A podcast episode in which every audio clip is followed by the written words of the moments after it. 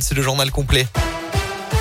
Bonjour Alexis, bonjour à tous. Et à la une aujourd'hui, le match retour de 2017, du second tour. En tout cas, Emmanuel Macron et Marine Le Pen qualifiés tous les deux pour le second tour le 24 avril. Le chef de l'État et la leader d'extrême droite obtiennent respectivement 27,6 et 23,4% des voix lors de ce premier tour. Un premier tour marqué par l'abstention autour des 25% environ et également par le score de Jean-Luc Mélenchon. Le chef de file de la France insoumise se hisse à la troisième place avec 21,9% des suffrages, améliorant euh, son score d'il y a cinq ans.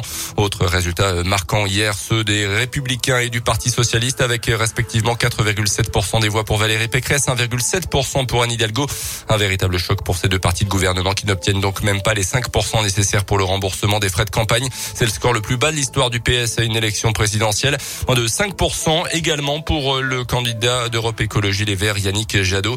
Écoutez la réaction hier soir d'Eline, une militante écologiste. Ça m'affecte surtout, euh, je pense en tant que jeune aujourd'hui en 2022, parce que euh, bah, le rapport du GIEC par exemple, qui est très récent, qui est encore ancré dans nos mémoires, on ne sait pas sur quelle planète on va vivre en fait et quelle planète euh, les politiques sont en train de nous laisser. C'est un peu euh, douloureux ce soir de voir ce résultat. Et à l'exception d'Éric Zemmour et de Nicolas Dupont-Aignan, la majorité des candidats du premier tour de cette élection présidentielle 2022 ont appelé à faire barrage à l'extrême droite en vue du second tour dans deux semaines.